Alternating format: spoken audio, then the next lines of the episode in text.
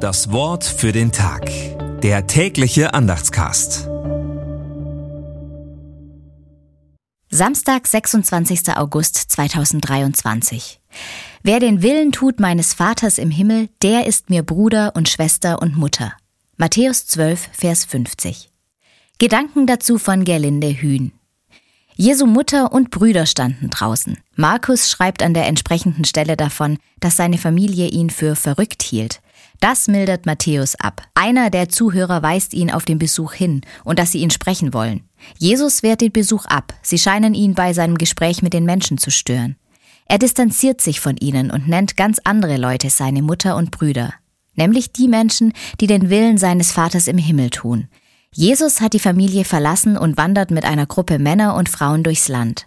Heute ist die Schar der Brüder und Schwestern Jesu die weltweite Kirche, die ökumenische Bewegung.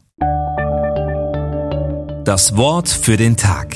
Der tägliche Andachtscast. Präsentiert vom Evangelischen Gemeindeblatt für Württemberg.